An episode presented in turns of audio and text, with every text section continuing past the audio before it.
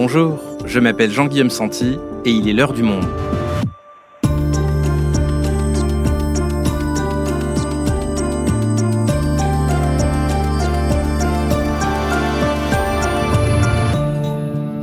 Aujourd'hui, en finir avec la pollution plastique. C'est l'objectif que se sont fixés 175 États réunis à Paris la semaine dernière. Une mission aussi ambitieuse que périlleuse, car tous les pays n'envisagent pas la réduction de cette pollution de la même façon.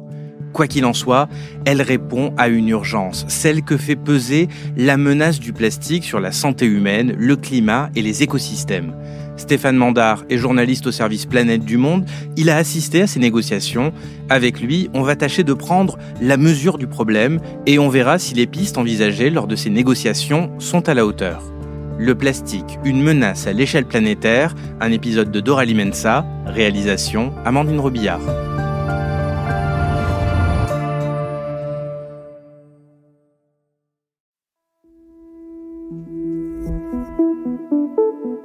Le plastique s'est installé dans notre quotidien. Les sacs de course, les barquettes de viande, les filets pour les fruits, emballage, les bouteilles évidemment, et puis les bouchons. Absolument partout. Nos smartphones, encore des emballages. C'est pareil. Et même les strass. Parfois même sans que l'on ne s'en rende compte, car toute la chaîne alimentaire est contaminée par les microplastiques. Et tenez-vous bien, ces microplastiques, vous en mangez toutes les semaines 5 grammes, soit l'équivalent d'une carte bancaire. En moins d'un siècle, l'humanité est devenue accro au plastique, tellement accro que nous pourrions, avec l'ensemble des déchets que nous avons générés, empacter la Terre entière dans un emballage géant d'un demi-centimètre d'épaisseur.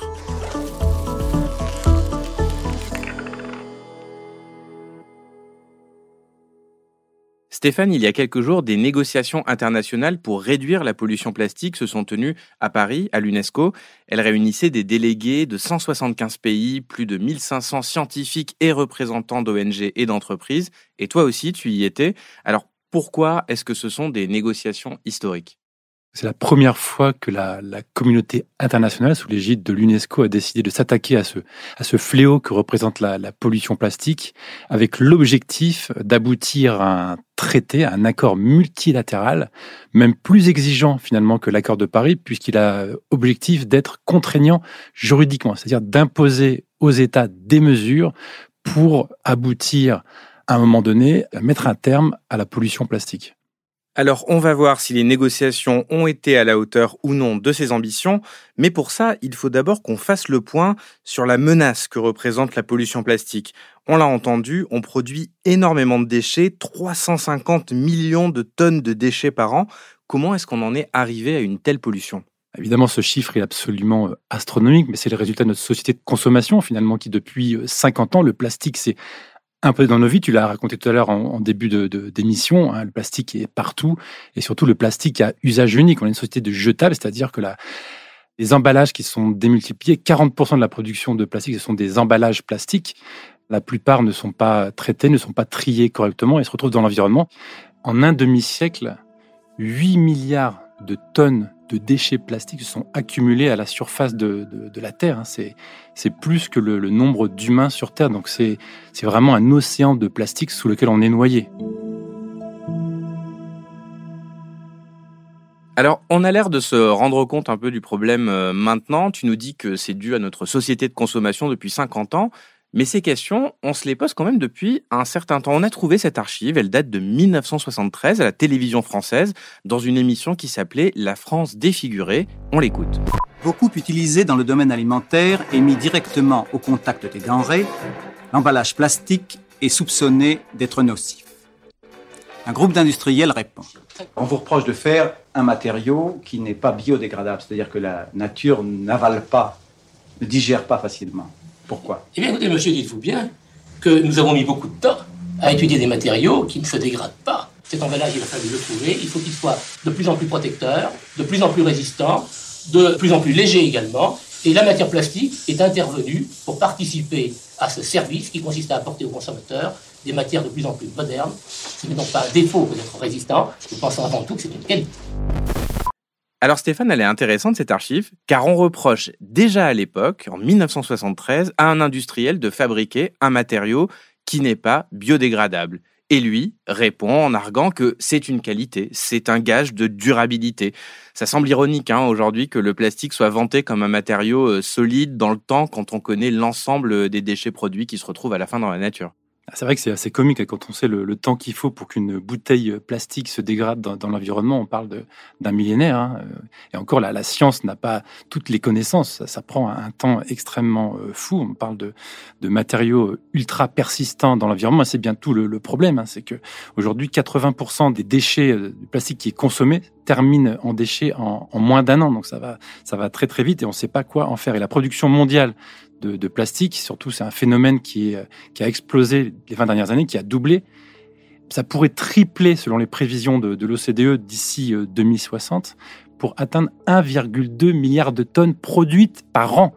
Donc figurez-vous bien que sur ces 1,2 milliard, ça veut dire qu'il y a près d'un milliard de déchets plastiques qui seront produits tous les ans à l'échelle de la planète. Ok, donc on a vraiment des chiffres qui sont euh, faramineux et alors, est-ce que cette consommation absolument colossale dont tu nous parles, elle est euh, identique partout dans le monde? Est-ce que ce sont les mêmes pays qui produisent et qui consomment ou comme les gaz à effet de serre, c'est quand même les pays occidentaux qui consomment le plus? Absolument, non, non, c'est la même, euh, même comparaison qui peut être faite, les pays de l'OCDE sont les premiers consommateurs et ça vous surprendra pas, les États-Unis hein, sont le, plus gros, sont obèses de, plastique. Hein. Un Américain génère en moyenne, tenez-vous bien, 220 kilos de déchets plastiques euh, par an. C'est le double d'un Européen, c'est à peu près 114 kilos, ce qui est déjà énorme. Hein. Et côté euh, production, là aussi, il y a des différences. C'est un pays comme la, comme la Chine qui a un, un mastodonte du secteur qui est responsable de à peu près un tiers de la production mondiale et beaucoup de pays euh, asiatiques hein, se sont mis sur ce créneau. Il faut savoir aussi que les pays euh, d'Asie ont pendant très longtemps réceptionné les déchets envoyés par les pays industrialisés. Et aujourd'hui, ils ont décidé justement de, de stopper ça. La Chine ne veut plus être la poubelle du monde, mais continue malgré tout à produire. Mais alors du côté des pays de l'OCDE, euh, je parle au moins de la France, on a quand même mis en place depuis euh, de nombreuses années le, tri sélectif, le recyclage des déchets. Est-ce que cette pratique déjà progresse et est-ce qu'elle est vraiment efficace par ailleurs? Alors justement, la, la France hein, qui s'est fait un petit peu le, le porte-parole, le champion aux négociations euh, à Paris. jeudi 8 juin, la, Commission euh, européenne a adressé un, rapport d'alerte à, la, France qui lui dit que c'est absolument insuffisant en matière de recyclage des emballages plastiques. Euh, la France est aujourd'hui recycle 27% seulement de ces emballages plastiques, alors que l'objectif européen est d'atteindre 55% en 2025. On est très loin de la moyenne européenne qui est de 40% et très loin des meilleurs que sont les Pays-Bas qui sont autour de 57%. Au niveau mondial, il faut savoir que le recyclage, hein, qui est un petit peu toujours montré comme la, solution euh, au problème du plastique, c'est seulement 9% de, produits euh, recyclés. La plupart sont dans des décharges enfouies ou à ciel ouvert. Près de 20% sont incinérés. Là aussi, en France, on se distingue, puisque en France, on est à plus de, 37% d'incinération. Tout le reste, donc ça représente à peu près 22%, bah, va se retrouver dans l'environnement, dans les océans, dans la nature, dans les forêts, dans les villes. Et si on parvenait demain à mieux recycler le plastique, est-ce que ce serait suffisant? Alors non, alors ce qu'il faut rappeler, il y a la, il y a la règle des, des 4 R. Le recyclage du plastique est finalement que la, la dernière étape d'un processus qu'il faut mettre en place. Le, premier R, bah, c'est d'abord réduire la production de, de plastique. Le, le deuxième, c'est le réutiliser, donc le, le, réemploi, par exemple la, la consigne Hein, de, bouteilles dont on parle en ce moment euh, en France. Il faudrait une consigne pour réutiliser les bouteilles en plastique et pas les recycler. Et euh, ensuite, on peut aussi réparer tous les objets en plastique qui sont défectueux, qui sont abîmés. Et seulement à la fin intervient le, recyclage. En suivant cet ordre-là, qu'on pourra réussir à, répondre à ce problème du plastique. Et c'est ce que dit euh, le programme des Nations Unies pour l'environnement, qui a fait une étude, qu'on pourrait réduire de 80 nombre de déchets plastiques d'ici 2040 si on met en place une véritable économie circulaire qui respecte ces quatre étapes et cet ordre surtout qui est très important.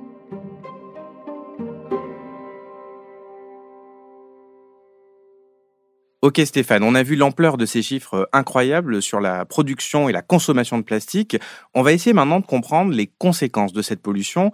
Elles sont multiples et ça s'explique parce que le plastique pollue tout au long de sa vie et pas seulement à la fin quand il est devenu un déchet. Explique-nous ça. Oui, c'est important de, souligner que le, problème de la pollution plastique, c'est pas simplement celle du, déchet, mais que le plastique pose un problème dès le, dès le départ. Dès sa production, on y reviendra, mais c'est basé sur l'extraction d'énergie euh, fossile. Ensuite, une fois qu'il est produit, il y a des granulés euh, de plastique de moins de, de 1 mm qui sont utilisés par les producteurs de plastique pour fabriquer tous ces objets. Et il y a des fuites dans l'environnement, donc c'est une, autre source à la base de la, de la production de, de plastique. Ensuite, il y a son usage. Quand on utilise un objet en plastique, que ce soit dans les bâtiments, euh, que ce soit dans des, dans des vêtements, eh bien, il rejette des microparticules en permanence dans l'air et à mesure qu'ils s'usent, ils vont se dégrader de plus en plus et rejeter de plus en plus. C'est l'exemple des, des, vêtements euh, en polyester, par exemple, qui sont euh, lavés avec les machines à laver. On sait que les machines à laver vont dégrader les, vêtements et rejeter euh, dans l'eau. Ensuite, ça va se retrouver dans les, cours d'eau, puis dans la mer. C'est un long cycle. Et la troisième étape, bah, c'est qu'une fois que ce plastique est devenu euh, un déchet, bah, il faut le traiter. Donc, on va le recycler. Donc, il y a une, débauche d'énergie. Parfois, il est, comme on l'a vu, incinéré. Donc là, ég- également une, pollution ou enfoui en décharge. Donc, à toutes ces étapes, de la production à son élimination, il y a une, source de, pollution qui est importante. Et alors j'aimerais revenir sur un point que tu viens de dire. Les déchets plastiques, ils se retrouvent aussi dans l'atmosphère? C'est-à-dire, je, je respire du plastique dans la rue? Absolument. Aujourd'hui, on sait qu'on respire du plastique euh, en, en permanence. Alors, c'est un phénomène de dégradation hein, du plastique. Le- on pense souvent aux déchets plastiques, aux morceaux de débris, aux macroplastiques qu'on retrouve et qu'on voit, mais le, le plus dangereux, ce sont les microplastiques hein, qui font moins de, de 5 mm de, de diamètre, voire les nanoplastiques, puisque dans le temps, ces plastiques vont se dégrader pour être de plus en plus petites, qui, comme les particules fines dans la pollution atmosphérique, vont justement contaminer euh, l'air et on va, les, on va les respirer et c'est nocif pour la santé. Et alors, on a pu voir sur Internet ces photos d'animaux étranglés dans des emballages plastiques, euh, des pailles en plastique coincées dans le nez d'une tortue. Mais en quoi les microplastiques, qui sont euh, invisibles et qui ne font pas ces photochocs, sont également dangereux pour la biodiversité? Alors juste pour rappeler, tu parlais des, images chocs, il y a environ plus d'un million d'oiseaux, 1,4 million d'oiseaux qui meurent à cause de l'in- l'ingestion de, alors pas forcément des microplastiques, là, des macroplastiques qui sont un peu plus gros, et 14 000 mammifères euh, marins. Donc euh, ça, c'est vraiment des, des faits importants. Et une autre, c'est pas une image choc, mais c'est un, peu un, chiffre euh, choc. Il faut se rappeler que chaque minute, je dis bien chaque minute, c'est pas chaque semaine, c'est pas chaque mois, c'est pas chaque année, c'est chaque minute, l'équivalent d'un camion poubelle rempli de déchets, de, débris de, de plastique se déverse dans les océans et avec le temps, bah, ces débris vont se fragmenter, devenir de plus en plus petits jusqu'à être des micros et des nanoplastiques et ils vont euh, impacter, contaminer ce que l'on appelle la chaîne trophique, c'est-à-dire le plancton, hein, qui est vraiment la base de la, de, de, la vie sur, euh, sur Terre, mais aussi les gastéropodes.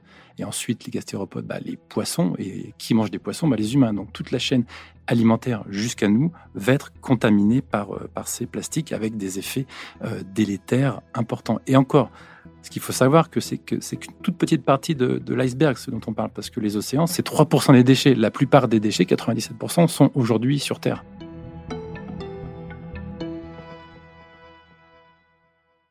Ce qui a des effets sur notre santé, donc à nous aussi. Alors oui, il n'y a pas que les, les oiseaux euh, ou les gastéropodes qui ont, qui ont des problèmes, puisque toute la chaîne alimentaire est, contaminée, comme on l'a dit. Donc on, va nous-mêmes ingérer des, plastiques, mais le, le plus dangereux, c'est que ces plastiques, en fait, alors quand on dit plastique, il y a 4000 plastiques différents, il faut bien le savoir.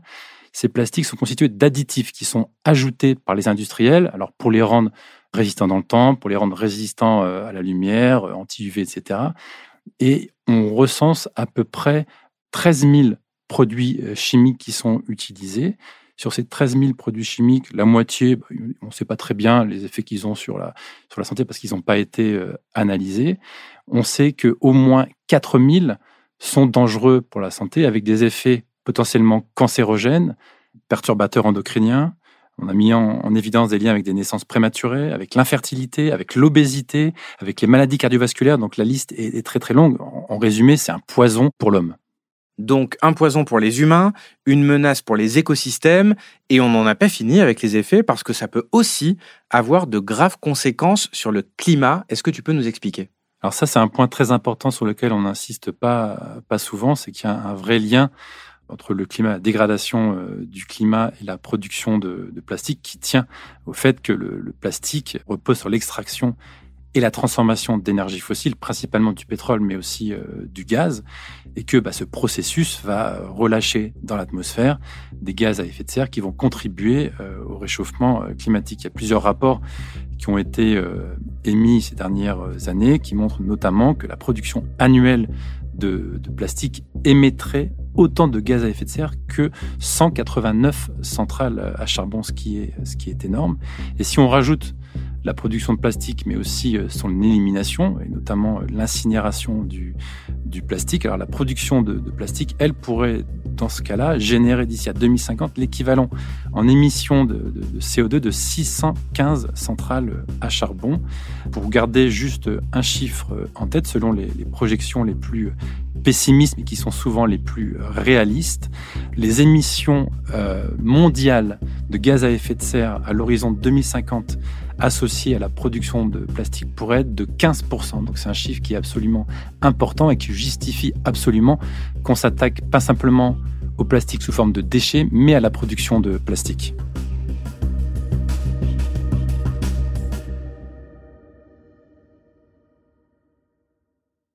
Alors aujourd'hui, il n'existe plus un seul lieu sur la planète qui soit exempt de pollution plastique. Et cette pollution s'accélère.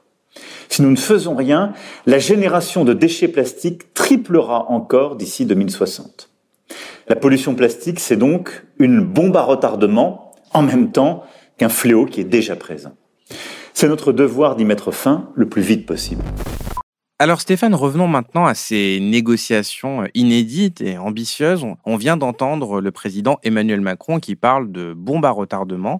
Est-ce qu'on peut dire que ces négociations, elles ont abouti à des conclusions à la hauteur? Alors ce qu'on n'entend pas dans l'extrait du, du, chef de l'État, c'est qu'il a également dit euh, qu'on n'avait pas de temps à perdre. Or, justement, à Paris, on a perdu beaucoup de temps. Un négociateur dit qu'on a évité le pire, mais pendant deux jours, les deux premiers jours, il y a eu un, blocage euh, de pure procédure de certains pays dont je, reviendrai euh, par la suite, qui a failli faire capoter euh, ce round de, de négociations. Et finalement, au bout de cinq jours, les délégués, il y avait à peu près 1000 délégués de 175 pays qui se sont rassemblés, ils ont réussi à arracher un compromis qui sauve le traité et finalement qui permet qu'il soit encore en vie, d'aboutir en fait à élaborer un premier brouillon de projet de texte qui devrait être rédigé d'ici la fin de l'année avant la prochaine réunion de négociation qui aura lieu à Nairobi vraisemblablement en novembre. Parce que le calendrier est quand même très serré. Hein. Je vous rappelle que l'objectif est d'aboutir à un, texte définitif fin 2024 avec une convention internationale en 2025, mi-2025, où les États devront adopter ce traité. Donc on est dans un processus qui est beaucoup plus rapide que celui qui avait euh, amené à l'accord de Paris sur le climat. Et toi, justement, Stéphane, qu'est-ce que tu retiens de ces négociations? Alors, je retiens deux choses. D'une part, c'est qu'on a perdu beaucoup de temps, comme je le disais, mais que finalement, in extremis, on a, on a sauvé euh, un accord à minima, mais vraiment à minima, pour euh, rédiger un, une première ébauche de texte. Mais pour moi, le plus flagrant, c'est que les masques sont tombés, à savoir que d'une part, on sait maintenant les pays qui sont opposés à un vrai traité euh, ambitieux et contraignant. En premier lieu, l'Arabie saoudite et les pays producteurs de pétrole qui veulent vraiment sauver leur business, parce qu'aujourd'hui, ils ont bien conscience qu'avec le réchauffement climatique, bah, ça sera plus compliqué de vendre des, des barils de pétrole et de l'essence. Donc, ils veulent absolument investir, et ils le font à travers leur société, leur compagnie pétrolière. Ils investissent des milliards et des milliards d'euros pour justement produire du plastique. Donc, il est hors de question pour eux de toucher à la production. Ils veulent simplement qu'on discute des déchets, comment on règle cette question des déchets? À ce bloc-là constitué de pays producteurs s'ajoute la Chine, comme vous l'avez compris, qui elle aussi est un gros utilisateur et producteur de, plastique, qui ne veut pas non plus entendre parler de mesures contraignantes, et les États-Unis, parce qu'ils sont consommateurs, qu'ils ont aussi une industrie, des industriels très puissants, qui étaient présents d'ailleurs aux négociations, qui défendent ce business-là, et parce que eux-mêmes, les États-Unis, sont opposés à toute contrainte et tout objectif globaux de réduction et préféreraient des engagements volontaires dans le cadre de plans nationaux, comme c'est le cas de l'accord de Paris, avec les limites qu'on connaît, puisque l'accord de Paris, c'est des promesses qui sont souvent pas tenues par les États. Donc ça, c'est le premier bloc. Et c'est quoi le deuxième? Le deuxième bloc, alors lui défend une haute ambition, c'est comme ça qu'il s'appelle. Donc il défend un traité juridiquement contraignant avec des, mesures globales, des objectifs globaux internationaux de réduction de la production de plastique, des interdictions des plastiques les plus euh, dangereux, et un objectif d'arriver en 2040 avec la fin de la pollution plastique. Alors, qui sont ces pays? Une cinquantaine de pays, dont la France, l'Allemagne et l'Union européenne, qui font partie de cette coalition qui s'est un petit peu élargie durant les négociations. Et une majorité de pays semblent quand même plutôt du même avis que cette coalition, c'est-à-dire adresser le problème de la pollution, pas seulement en termes de déchets, comme voudrait l'entendre la Chine ou les pays du Golfe, mais tout au long du cycle de sa vie, c'est-à-dire s'attaquer à la production de plastique.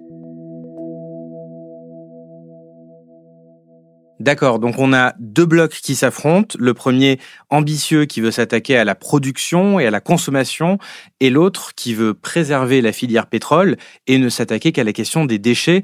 Ça paraît difficilement conciliable. Alors, à quoi est-ce qu'il faut s'attendre pour la suite des négociations? Alors justement, tout l'enjeu là des prochaines négociations, ça va être de faire discuter ces deux blocs, ces deux visions, pour arriver à un compromis, pour rentrer dans le fond du traité avec des vraies propositions, par exemple de, quotas euh, d'émissions euh, par pays de plastique et des objectifs de, de réduction ou d'interdiction de certains plastiques. Merci Stéphane. Merci Jean-Guillaume.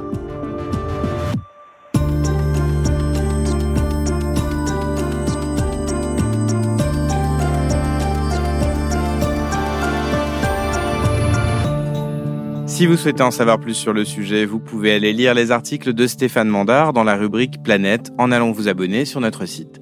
C'est la fin de l'heure du monde, le podcast quotidien d'actualité proposé par le journal Le Monde et Spotify.